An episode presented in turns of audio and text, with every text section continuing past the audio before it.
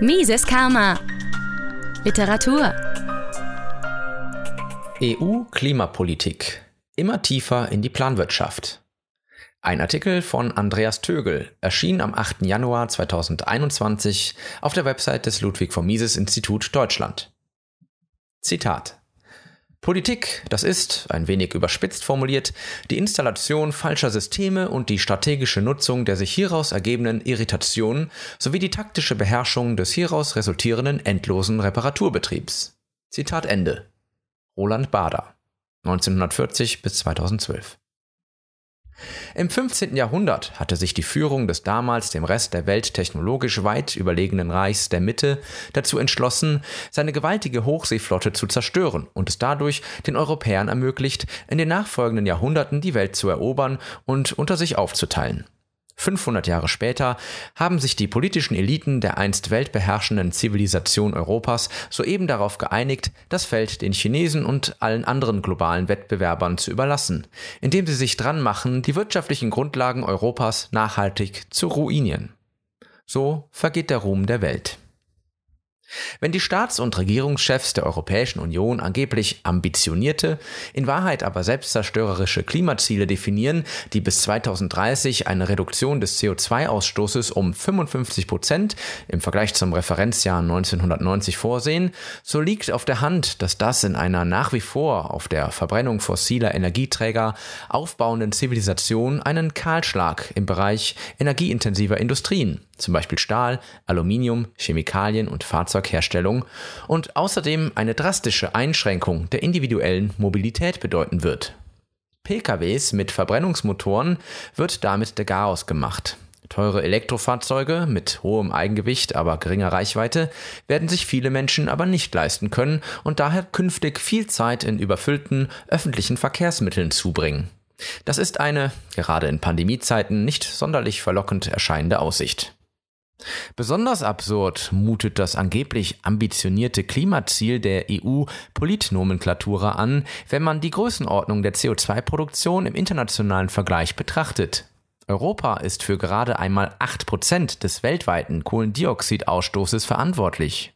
China hingegen bei steigender Tendenz für rund 30% und damit für das etwa 15-fache Deutschlands.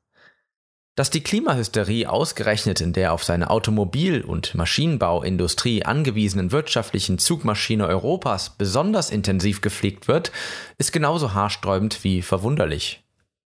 Zu der von der EU angepeilten, auf weltweit akkumulierte Zahlen bezogen, vierprozentigen Reduktion der CO2-Produktion wird es aber deshalb nicht kommen, weil die Nachfrage nach Produkten, deren Erzeugung mit starken Treibhausgasemissionen verbunden ist, nicht verschwinden und daher lediglich der Ort ihrer Herstellung verlagert wird, nämlich nach Fernost.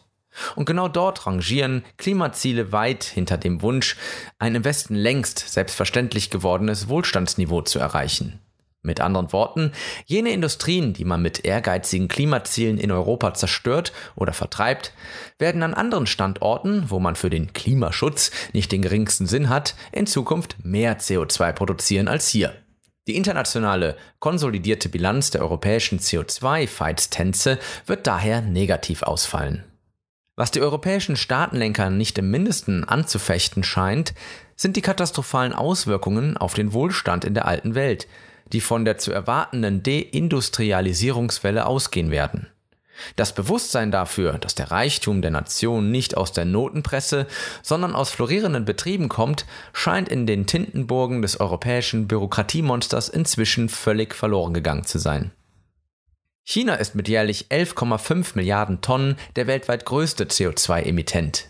Der Bau von hinsichtlich ihres Kohlendioxidausstoßes besonders problematischen Kohlekraftwerken schreitet dort, gegen den internationalen Trend weiter voran.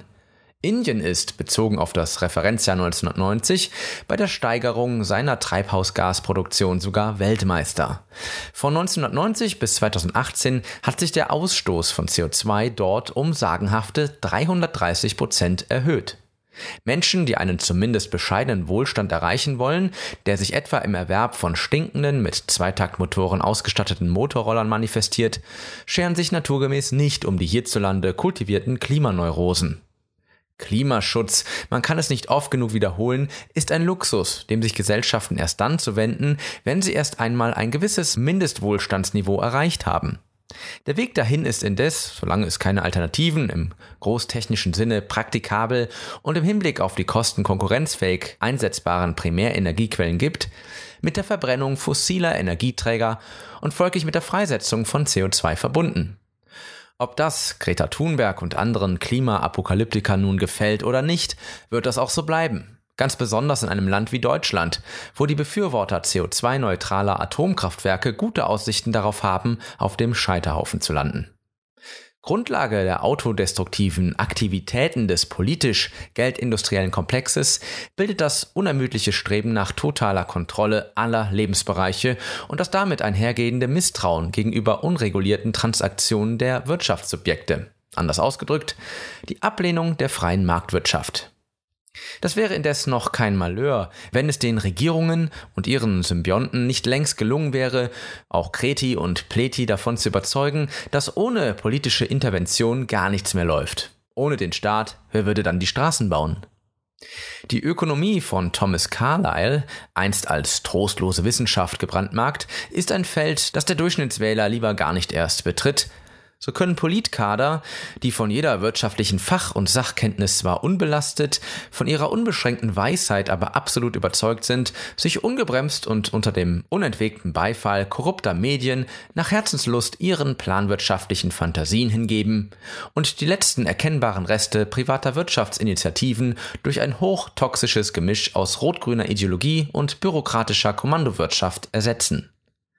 Das Wissen darum, dass noch jede den Menschen dienliche Erfindung und Entwicklung von freien, staatsunabhängigen Geistern auf den Weg gebracht wurde, während staatliche Projekte stets nur kleinen Klüngeln Vorteile brachte, etwa den in der Rüstungs- oder in der Raumfahrtindustrie tätigen, ist bedauerlicherweise weitgehend abhanden gekommen. Mises Karma, der freiheitliche Podcast.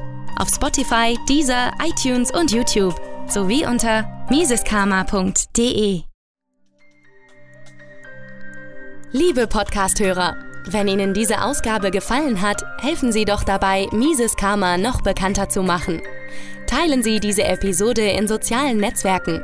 Erzählen Sie Ihren Freunden und Bekannten davon. Hinterlassen Sie einen Daumen nach oben auf YouTube oder schreiben Sie eine Bewertung auf iTunes. Jede noch so kleine Interaktion hilft dabei, den Podcast zu verbreiten. Anregungen und Kritik können Sie über das Kontaktformular auf miseskarma.de einreichen. Vielen Dank!